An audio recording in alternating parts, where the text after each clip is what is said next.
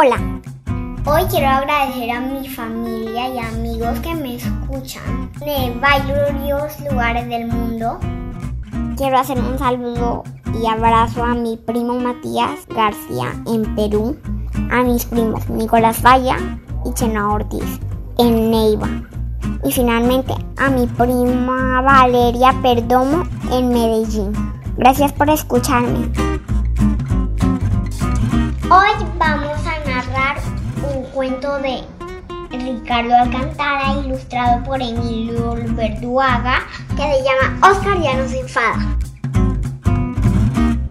Oscar era un alegre y simpático, aunque también se enojaba, sobre todo cuando sus amigos le llevaban la contraria. Un día fue con Amelia la tortuga a dar un paseo por las montañas, pero Oscar daba pasos muy largos. Así que Amelia, casi sin aliento, le dijo, das pasos de gigante, no puedo seguirte. Ay, ¿podrías ir más despacio? ¿Qué dices? protestó Oscar. Yo doy pasos muy cortitos. Amelia le dijo, pues lo serán para ti, pero no para mí. Y el oso pensó, ¿cómo es posible que no se dé cuenta que mis pasos son cortos?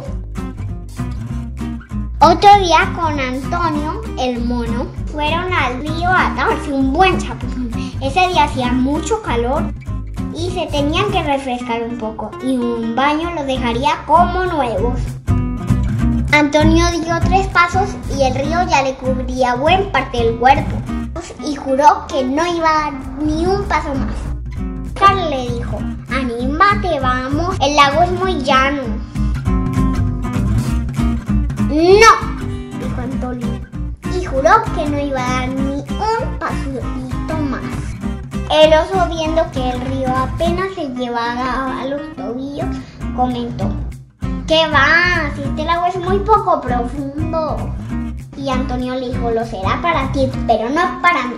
El oso pensó, no lo entiendo, ¿cómo es posible que no se cuenta que el, que el agua es muy llano?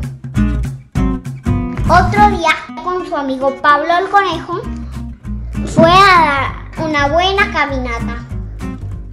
Pero el ejercicio les abrió el apetito.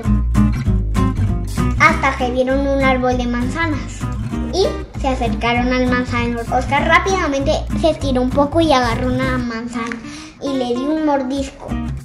Le dio un mordisco y hizo mmm, crunch, crunch, crunch.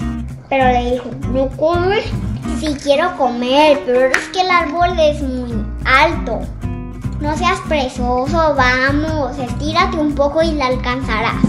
Este árbol es muy bajo.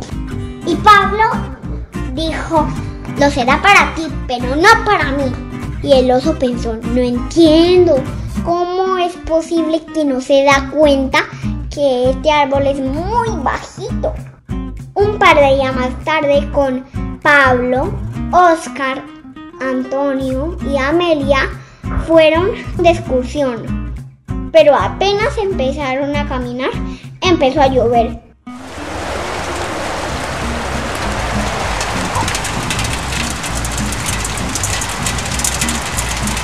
hasta que vieron una cueva. Todos sus amigos dijeron, vamos, entremos a la cueva.